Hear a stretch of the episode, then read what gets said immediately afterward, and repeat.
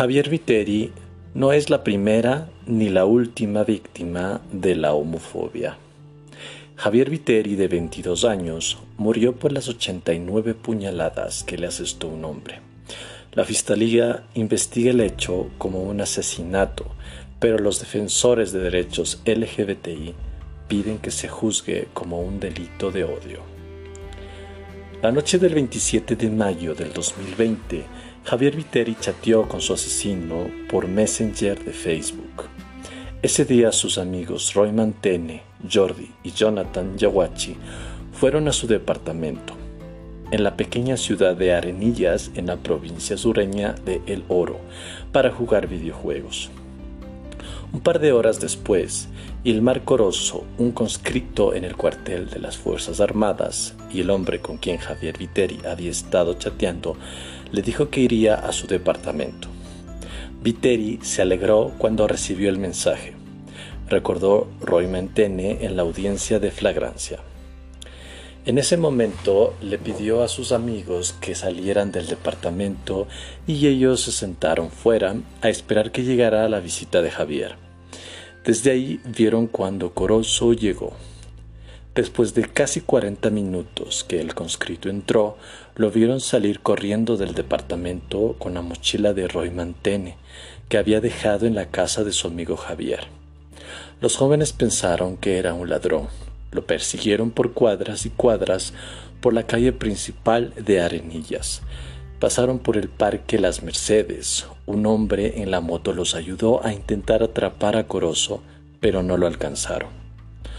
Yo ya estaba cansado, los perros ladraban, dijo Roy Mantene en la audiencia de flagrancia realizada el 28 de mayo de 2020. En el trayecto, Corozo botó la mochila y Tene la recogió. Regresaron a la casa de su amigo sin saber que yacía muerto. La puerta principal del edificio estaba cerrada. Unos vecinos les abrieron y luego forcejearon la chapa del departamento porque Javier Viteri no respondía y nadie tenía la llave. La policía llegó a las 11 de la noche y uno de los policías dijo que lo encontraron muerto con puñaladas en la espalda y el cuello. Por los mensajes de Messenger, los tres amigos y un primo de Viteri, que se enteró enseguida de lo que había pasado, suspendieron que había chateado con Ilmar Corozo y habían quedado en verse a las 10 de la noche. La policía detuvo al conscrito de 19 años inmediatamente en el cuartel en el que estaba acantonado. El fiscal Sixto Minga investiga el caso. Corozo tenía que declarar el 11 de junio en la fiscalía, pero no asistió. Michael García, abogado de la familia Viteri, cree que no lo hizo por estrategia de su defensa. Parte de la evidencia que revisa el fiscal Minga son las páginas de Facebook y celulares de Viteri y Corozo. Viteri, de 22 años, era un hombre homosexual. Pedro Gutiérrez, abogado experto en derechos de la comunidad LGBTI, dice que su asesinato es un mensaje simbólico sobre lo que significa ser un hombre gay y enfrentar la discriminación y la violencia que aún hay en Ecuador. Viteri murió a pocos días que comience junio, el mes del orgullo gay, y cumplirse los 55 años de que la policía llanara Stonewall Inn, un bar gay en Greenwich Village, Nueva York, golpeando a los clientes y provocando protestas que duraron cinco días. Ahí se forjaron los movimientos por los derechos de la población LGBTI en Estados Unidos. En Ecuador, en el mes de orgullo se celebra la aprobación del matrimonio igualitario en 2019.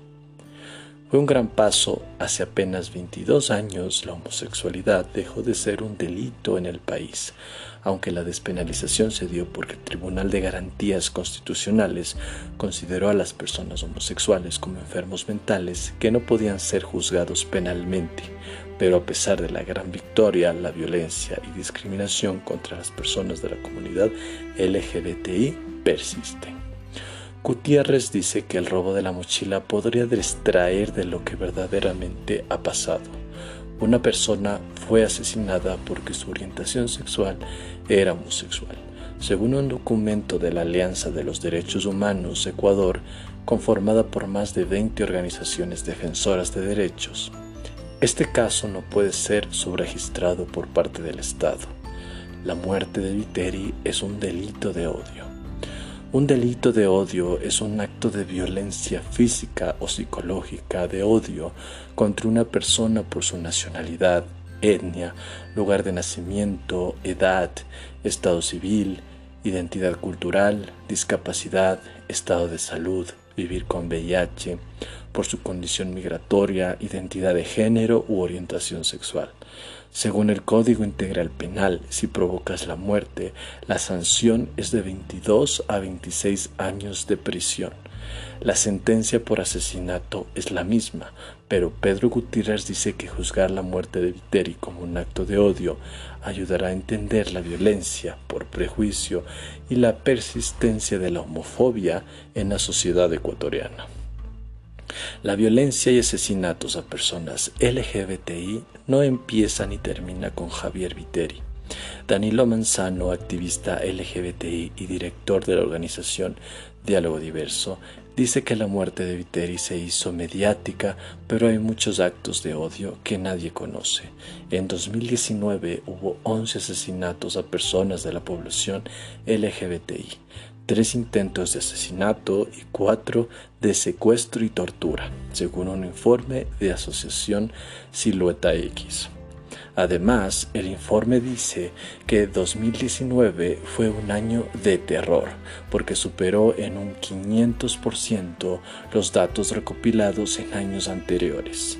Estefano Espinosa, del colectivo Guayaquil City, dice que la noticia de la muerte de Viteri se conoció luego de tres o cuatro días por las redes sociales. Mientras tanto, hubo un silencio completo en los medios de comunicación. Entre los actos de odio que no se conocen porque tampoco se denuncian o si se denuncian las investigaciones no avanzan, está en el caso de una persona homosexual a quien en mayo del 2013 la despidieron de su trabajo por su orientación. En Manta, en noviembre del mismo año, a una persona transgénero le impidieron el ingreso a un lugar público porque por cómo iba vestida. Un hombre homosexual de 18 años fue detenido por policías en noviembre del 2012 y abandonado en las afueras de Quito. Casos como estos se repiten sin que nos enteremos. Los actos de odio hacia la población LGBTI también se cometen dentro de sus familias. Según Pedro Gutiérrez, una de las primas de Viteri, contó que en su adolescencia la familia lo intentó internar en una clínica de deshomosexualización. Es algo que el abogado ni la familia se han pronunciado ni han dicho nada, dice Gutiérrez. En Ecuador está prohibido el funcionamiento de clínicas de deshomosexualización, pero en la clandestinidad todavía atienden. En estos lugares las personas sufren torturas, golpes, insultos y hasta violaciones en intentos de volverlos heterosexuales. En la foto que compartió en Facebook un mes antes de que lo mataran, Javier Viteri se sostiene la sonrisa con la mano izquierda y su codo permanece casi flotando. Está sentado en un sillón rojo brillante. En otra, aparece con una sonrisa ligera, un cartel en las manos y tiene las mejillas pintadas con la bandera arcoíris de la población LGBTI. Sus amigos dicen que le gustaba ir al gimnasio y jugar básquet. Prefería el ceviche y la lasaña. Recuerda a su tía Janet Viteri. Quería ser médico y trabajaba de ayudante en un consultorio odontológico.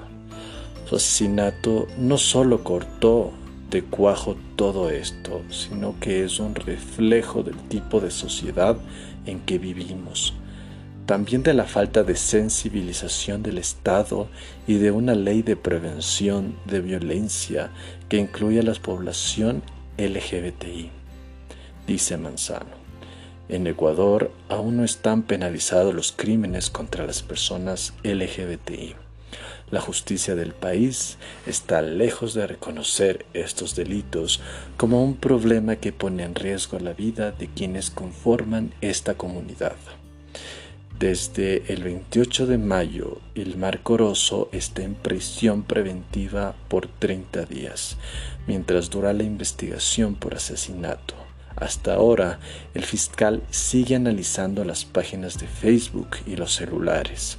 El abogado Michael García dice que el fiscal tiene que disponer nueva fecha para recibir la versión de Corozo. García cree que hay un posible delito de odio, pero espera que la Fiscalía termine la investigación y que pueda reformularse como un acto de odio. Las crueles redes sociales culparon a Viteri de su muerte por dejar entrar a un desconocido a su casa. Espinosa cree que esa visión es parte de una cultura en la que los gays no tienen derechos y que pasa lo mismo en la violencia contra las mujeres. Culpar a la víctima.